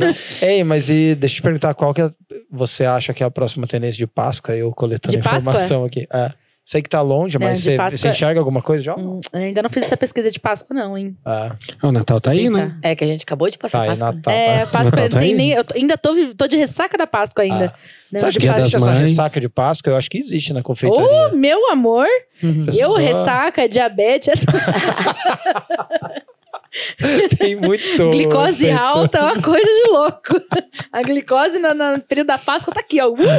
eu como muito doce durante Não, a e sem Páscoa. contar que Então, aquilo que a gente loucura. falou pra ela, né? Ela come com, com gosto, com vontade, né? Tipo, não comer, tem preguiça, amo, né? amo. Não. O que, que foi? Dia das Mães. Temos tendência de Dia das Mães. é, estamos apostando. tem- falamos muito. Eu, eu subi no canal essa semana. É, na última semana, um vídeo com 30 tendências dia das- inéditas Dia das Mães. Então tem muita coisa lá pra vocês verem. É, estão apostando bastante. em- sempre apostam, né? Cesta e caixa temática. Então, cesta, coloca o que você tiver dentro. Caixa, coloca o que você tiver Caixa, dentro. temos caixas lindíssimas com visor que fica ali no. Dia das Mães. Tá. Momento já dá informações. Gente, é uma verdade. A gente As tá caixas trabalhando muito isso. são ótimas. É, a divisora então fica linda pra uma ficando cesta de Dia das Ontem eu Mães. vi a Shirley numa reunião com uma loja, cara. Daí eu falei, Shirley, acho que você tem que ir pra área comercial. a menina é boa. a bichinha tá vendendo, A cara. menina é boa, vende bem. Não, mas é que isso realmente é uma tendência, né? A, a caixa. E até na caixinha do, do ovo, né? Não sei se você viu as, as pessoas indicando. Porque quem comprou o ovo ficou com estoque, tira o bercinho e faz ali Faz um arranjinho, é. faz alguma Foi coisa. uma- Essa é no Dia uma- das Mães. O Dia das Mães é uma data que a gente não consegue trabalhar tanto com diversidade, porque ela é logo depois da Páscoa. Isso, Geralmente é um apertado, mês né? depois da Páscoa. Então as pessoas estão com a cabeça na Páscoa ou estão cansadas da Páscoa, porque é uma, Não tiveram uma época tempo pra muito pensar maluca. Muito também. Exatamente. Então o que normalmente a gente faz para aproveitar essa, essa época que dá muita grana também, porque nem todo mundo tem namorado, pro dia dos namorados, mas todo mundo tem mãe. Verdade. Então, é, todo mundo vai presentear a mãe. Não Uhum. importa se é com um sabonete, ou com um brownie, ou com uma joia da Vivara, sabe? Uhum. Todo mundo vai presentear a mãe no Dia das Mães. Mas assistir é uma boa ideia, né? Porque você coloca um monte de coisa. Você bota um monte de coisa e o ticket médio é alto. Ah, ah é verdade. E então, uma coisa que muitas pessoas fazem nessa época é fazer um repeteco do dia da, da Páscoa, no Dia das Mães, trocando o formato do ovo por um formato de Ah, coração. Ah, é verdade. Então, tem muita verdade. gente pega o mesmo produto que vendeu na Páscoa, que vendeu bem, coloca ele Uhum. no formato de coração, faz uma decoração mais caprichadinha, Uhum. com flores e corações e coisas que mãe ama, Sim. e, e oferece aí Dia das Mães. Uhum. Fica a dica. Uma coisa que me falaram muito lá no canal, é, nas minhas redes sociais, né? Que eu sempre faço uma pesquisa. O que, que vocês estão vendendo nesse Dia das Mães? O que, que vocês querem vender e tal. Uma coisa que me falaram bastante, não sei se vocês viram aí durante a Páscoa que teve aquele ovo pudim, Uhum, que é um também. pudinzinho que foi da Uhum. Flakes, né? Que eles lançaram. Eu até vou tentar fazer mentira. Melhor não, Não, melhor não. O seu, o seu pudim, Shirley, o seu pudim é Tá. complicated. Ela foi a pessoa mais sincera, né? Ela olhou pra mim Ah, e falou na minha cara: Isso é horrível. Ela foi a pessoa mais sincera Na até lata. hoje. Na lata. Aquele pudim tá complicated. Bom, enfim. É, Então, tem muita gente falando que vai trazer o mesmo ovo pudim, só que no formato de coração de chocolate. hum. Do mesmo jeito que a gente fez o ovo pudim, que ficou muito Ah, gostoso. interessante. e deixa eu perguntar, caseirinho, na tua opinião, é, é um clássico? Você acha que muda? Ele é uma moda também? Porque na pandemia, tipo, pô, foi muito caseirinho. Não acho que é uma moda, acho que é um produto que veio pra ficar. Acho um Uhum. ótimo produto, inclusive. É, acho que a gente tem que ousar um pouquinho mais nele. Uhum. Acho Qual ele, sentido? acho ele flat, sabe? Tipo, acho que dá pra gente. Por exemplo, o que vocês fizeram de apresentar ele como se fosse um bento cake, com a estética Uhum. em cima. Acho que muitas pessoas não utilizaram disso pra fazer o produto Sim. vender mais. As pessoas vendem o caseirinho como um bolo e uma cobertura em cima. Uhum. Eu acho que dá pra gente dar uma ousada nele, pensar em outras coisas, colocar outros sabores, talvez. É porque senão ele fica só um bolo, né? Vira e a um confeitaria bolo. é muito da experiência. E ele né? é um bolo que não dá pra você rechear, né? Porque ele já vem Ah. assado na forma. A não ser que você faça É verdade. bolos que já vem assado com recheio, sei lá. Sim. Mas ele é um bolo que é, é bolo e cobertura. Uhum. Então, de que jeito que a gente pode trabalhar? Eu também não sei, tá, gente? Tô Ah, jogando aqui. interessante. De Ah. que jeito que a gente pode trabalhar o caseirinho pra ele ser uma coisa mais. Porque eu acho que, assim, os tempos áureos dele, onde ele era uma tendência que ele vendia muito, não que ele vai parar de vender, porque pra mim ele se tornou um clássico. Uhum. Ele é um produto que não. Sempre vai. Ele foi moda, Uhum. mas ele não foi embora. Teve um up e agora tá Exato. numa estabilidade. Então né? ele era um up porque ele tinha o diferencial, que era um Uhum. bolo pequenininho dentro do negocinho e tal. O que, que a gente pode fazer? Retrabalhar nele pra ele voltar a ser um, um bolo que as pessoas desejem, Uhum. sabe? Sim. Ah, então, eu gostei dessa, porque eu acho que você vê todas, se a gente for pegar todas as grandes modas, as últimas, pega os dois, três anos é, de produtos que bombaram na confeitaria, eles, eles eram uma proposta de experiência. Sim. Geralmente é uma proposta de experiência. Ah, e aí, se você só vai numa linha, talvez, da confeitaria de matar a fome, talvez para essa confeitaria que é da, da empreendedora, que às vezes Sim. faz em casa, enfim, é, a pessoa acaba indo numa padaria comer um bolo desse. Ela não É- vai, é mais vai fácil. pedir, é mais fácil ela ali Mais fácil pedir, enfim. Uhum. Então, acho que é interessante mesmo. Talvez a- apostar mais nessa questão da criatividade, de por experiência. falar, né? É, por falar experiência, essa é a grande tendência desse ano, 2023, aí. Daqui pra frente, né, eu digo. Uhum. Eu falei muito no nosso vídeo de tendências do todo ano, né, antes da Páscoa, em janeiro, na última, no último sábado de janeiro, eu lanço um grande vídeo de tendências, compilado de tendências, que são as tendências que vão ditar o ano de 2023. Uhum. E não quer dizer que elas acabam quando 2023 acaba, né? São tendências Sim. que elas estão vindo aí. E uma das coisas que eu mais falei nesse vídeo é conexão. É uma das maiores tendências de mercado no geral, não é só na confeitaria, no mercado todo, no macro, é você encontrar pontos de conexão com outras pessoas, porque a conexão ela encanta, ela vende, ela aproxima, ela faz a pessoa ter interesse por você, ter interesse pelo seu produto, e essa é a maneira mais fácil de você vender alguma coisa, de você, não tô falando só da questão financeira assim, tá? Mas de você ter sucesso com o seu produto, seja ele qual for. Ma- Mas, que tipo de É. conexão? Tipo, se conectar com o consumidor, você diz? Qualquer ponto de conexão que você faz com qualquer pessoa te aproxima dela de alguma forma. Uhum. Então, por exemplo, você trabalha com confeitaria, eu trabalho com confeitaria. A Uhum. gente tem, por mais que você não seja confeiteiro, a gente consegue discorrer horas aqui de. É um ponto em comum. É um ponto em comum. Então, Uhum. Qualquer conexão que você faz com o seu cliente, encontra um ponto de conexão com o seu cliente, Sim. trabalha nesse ponto, que aí você consegue ter mais sucesso no seu, no seu trabalho. É por isso que exercitar conteúdo, então, hoje é, é, é praticamente imprescindível, Sim. né? Pra Não, você criar é conexão. fundamental, fundamental. E Uhum. o ponto forte dentro do conteúdo é a conexão. Uhum. Não adianta você só jogar um texto aleatório. De que maneira que a pessoa vai utilizar aquele conteúdo para crescer dentro do negócio dela. E quando fala em conexão, é a conexão genuína mesmo, né? Que é o que a gente tava falando da, da Tabata, né? Os vídeos dela não tem como você não parar ali, porque eles são É. divertidos, mas não é aquele divertido forçado. É algo que você vê que é ela mesma. Outro dia eu tava, até brinquei com ela, eu vi uma foto dela postando ela. Parecia um flamingo lá mexendo o brigadeiro dela. Ela falou que a pose é original de quem mexe brigadeiro. né? Mas, tipo, é uma coisa que às vezes a pessoa, ai, vai ficar feio. Não, sei o quê. não, é eu no dia a dia, postou, conecta, porque outras pessoas Total. ficam do mesmo jeito, fazendo brigadeiro do mesmo Cara, mas jeito. é que a, a ver- eu falo lá pro time comercial que, cara, a gente até passa o treinamento, passa às vezes o produto, até dá uma dica de abordagem, mas é muito importante manter a autenticidade, porque o que vende mesmo é, é, é você ser de verdade. Sim. Geralmente, quando uma pessoa ela tem coragem de ser autêntica, você confia muito mais nessa pessoa já de cara, porque se ela tá tendo coragem de ser ela mesma, Transparente, por que, né? que ela vai mentir sobre outra coisa, né? Aham. Então ela já vai vai passar a verdade. E eu vejo muita gente, eu canso de ver isso. É, Eu vejo às vezes pessoas se esforçando. Eu que sou da área de marketing, a gente que trabalha nesse meio de comunicação, você vê quando a pessoa tá usando uma estratégia. Sim. Tipo, por exemplo, a gente tá Gatilho falando vem aqui. na hora, né? Na hora, ela fala, não, você tem que criar conexão. Daí vai lá a pessoa, não, então deixa eu mostrar lavando a louça, deixa eu mostrar não sei o quê. Uhum. Você vê que claramente a pessoa tá, tá, tá forçando aquele rolê ali, Sim. porque às vezes ela tem vergonha de se mostrar os erros dela, Sim, sabe? Eu, Puta, fiz uma cagada aqui, não sei o que e tal. Cara, que é o que mais conectaria com os outros é ela mostrar a vulnerabilidade A dela, no realidade. a realidade dela, a verdade dela. E eu vejo que as pessoas pecam muito nisso, né? De querer total. ter uma aparência de Insta-. Instagram mesmo, né? Que um tem que ser o- a blogueira é perfeita. E a vida não é assim, cara. Olha, Quanto às vezes que eu mais verdade- tive. Não sei se é sucesso, né? Mas que eu mais tive burburinho, assim, na minha carreira foi quando eu errei. Às vezes que eu errei sempre gera empatia também, né? As pessoas Aham. se solidarizam com o seu erro. Não, é engraçado que é, é, você cometer uma gafe parece que engaja, né? Eu tava mostrando Oh. pra ela ali, tipo, meu Instagram não é bombado, né? Mas eu parei aqui e fui olhar assim, tipo, todo mundo interagindo com stories que eu contei que me ferrei porque eu derrubei o negócio e o cachorro comeu. Então, a pessoa gosta de ver você se É ferrar verdade. também, né? E às vezes você não mostra que você se ferra. Ai, que vergonha. Aham. Ai, Ah. errei. Não mostre. Mas é, eu acho que a conexão, ela, ela se baseia na verdade. Eu acho que as pessoas precisam sacar mais esse rolê da, da verdade, assim, de você querer parar de se, ser poser é, no teu negócio e tal, né? Eu acho que é Mostrar os perrengues, né? Porque perrengue todo mundo tem, né? Ah. É, lavar uma louça, né? Ah. A louça de verdade. Cara, que legal. Bom, a gente tá chegando no final, infelizmente, Ah, já. Que tá, rápido. já Tá, tá aham. boa essa conversa. Passou. A gente pode ficar aqui mais uma hora, tranquilo. Mas tô brincando, Gui. é Tá liberado? Não. Ei, mas assim, ó, o que eu queria, é, a gente sempre pede pro convidado falar lá na câmera, lá, olhar pra confeiteira e tal. Você. É a hora do close, do charme. Peraí, deixa eu, meu dente Não, tá tranquilo.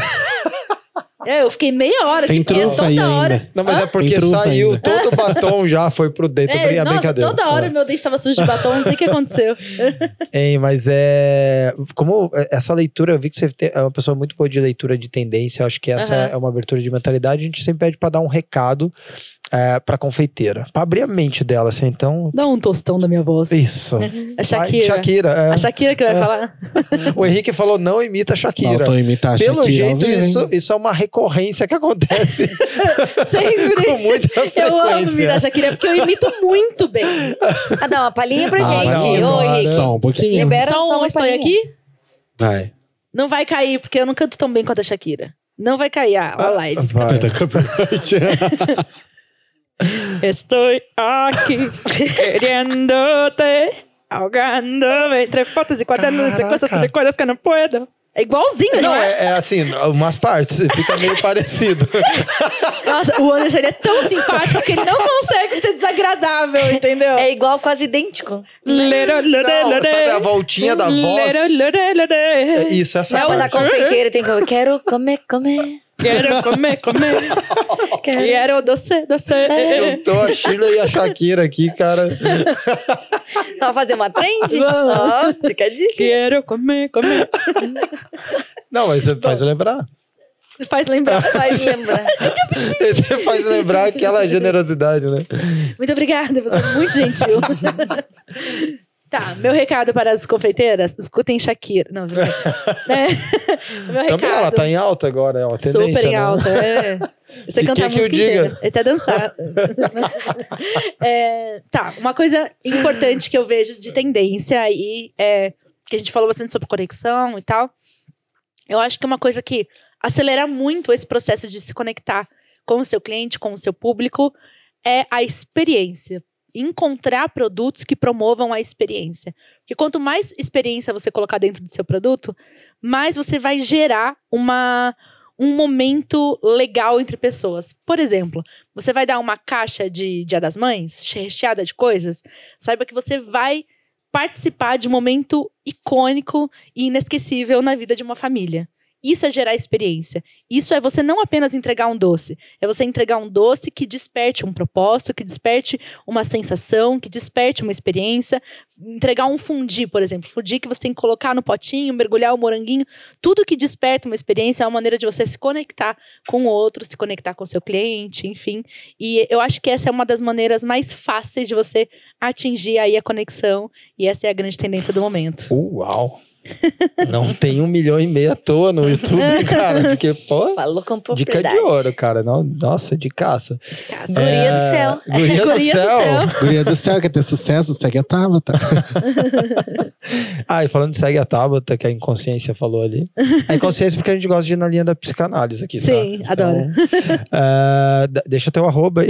É, é o que arroba- precisa, né? É. Mas sempre. Deixa o nosso arroba. Vamos aproveitar o engajamento? Deixa o nosso arroba.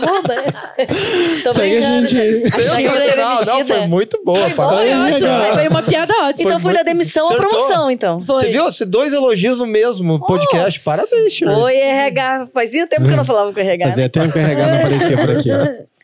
É, meu arroba é Tabata Romero O no Instagram, TikTok e Twitter. Apesar de não usar muito, mas enfim. Ah. Eu uso, mas é bem pessoal, então você vai umas porcaria lá. É, e no meu YouTube é Tabata Romero. E no Pinterest também, Tabata Romero. É que o Twitter é terra de ninguém, né? É, Twitter é. Bom, agora é do. Elon Musk agora, na real, né? Não, é mais de ninguém, mas... Exatamente. Tá, não, legal. Tabata, muito obrigado. Eu que agradeço, gente. É um prazer estar aqui. Eu gostei muito. Achei que a gente, nossa vibe bateu. Total. De início, de, De início, início, né? cara. Nossa, Então, adorei muito... mesmo. Adorei o convite. Opa, desculpa, Gui. Você, você achou que eu ia esquecer de dar um brinde Só pra um pouquinho, Tabata, Meu né? Deus. Capaz, cara. Até Ainda bem que eu saí que das O férias. Ainda bem que eu dei um atrás. pause nas férias, né? Não, ainda Não, mas a bem, gente né? não esqueceria. Estamos em dois aqui. A gente esqueceria, A gente. Ah, Eba! talvez entregasse É uma depois, né? surpresa, né? O gift! o que temos aqui? O que será que Ah, temos? temos um caderninho Moleskine, Uhum. Chique, Sulfórmico. sulfórmico, Pra ela tá... canetinha de madeira. Ai, gente, que gracinha! E uma eco bag. Ah. Nossa, gente. Ah, a cara de amei. vocês, vocês são super estilosos, Ô, o vocês não casal querem aqui. participar do, do Tabs Tour, não? Que a gente vai pra Argentina. Argentina, a gente vai pro Chile. Eu quero Sério? participar Amo com ela. Eu quero. Eu quero. Não, a Shirley, ela Eu tá... quero. Shirley, a Shirley vai- envia. Ela tá com senso de Shirley. oportunidade. Fica ali na Fazenda Rio Grande, se você quiser. Shirley Home, quer? A pessoa tá chorando. Sensacional! Você entendeu? Vamos... Ah, você entendeu, tá. É. Olha o mansplaining. Olha o mansplaining. Grande. mansplaining. Vamos pro Chile. Vamos pro Chile. Cara, nossa. Não, foi genial essa piada. De respeito, cara. Gente, obrigada pelo presente. A caneca já tinha tomado aqui. Tá? Tem uma caneca aí também. A caneca foi spoiler. Foi Sim. spoiler. É... Ah, uma, gra- uma graça. Tá, vai, vai rolar rolê no Chile? No Chile. Vai rolar. Nossa, eu adoro o Chile. E, Eu? e podemos ir juntos. Eu? Se a Sulformas quiser ir junto, fica aí o convite. Quando é que você vai? Em agosto. É, não sei, Vou com acho que 20 tá seguidores. Ah, 20 seguidores? Uhum. Caraca, que rolezão, hein? Mas qual que é o rolê? Santiago? A gente vai pra Santiago, Valparaíso. A gente vai. É um rolê gastronômico mesmo. Ah, a gente vai Valparaíso. atrás de, de comida. Qual que é o nome do poeta que morava lá em Valparaíso? Pablo Mas- Neruda. Pablo Neruda. Eu fui na casa dele, muito legal. Top. Ah. Então, beleza. Muito obrigado, minha querida. Energia Agradeço. incrível. Sigam essa mulher, de verdade. Eu super Obrigada. recomendo, que é super agradável. É a mesma energia daqui. Tem lá no Instagram, vocês vão adorar e no YouTube também. Muito obrigada, gente, Obrigado. pelo convite. Estou muito feliz de estar aqui. Obrigadão. Valeu. Obrigada, Chile. Ah, Obrigada, tá. Desculpa. Você acha que eu tô esquecido hoje, Guilherme? pouquinho, Cara, tá. sigam arroba Suformas. Se vocês quiserem assistir esse episódio, tem o nosso canal no YouTube, Suformas. Ah, e sigam a gente nas todas as nossas eh, redes sociais no Instagram. Tem o Suf- arroba SuformasCast, arroba Suformas. Tem cortes bem legais lá. E no Spotify. Ouçam, vão treinar, vão cozinhar, vai caminhar no parque. Cara, coloca ali. Vai vender esses- brigadeiro na Paulista? Bota pra escutar lá. Bota. também. Perfeito, exatamente, cara. Que essa é uma ótima companhia, além de ser agradável, ainda agrega aí pra dentro do, do negócio de vocês. Valeu? Uhul. Beijo. Tchau. Beijo. Beijo.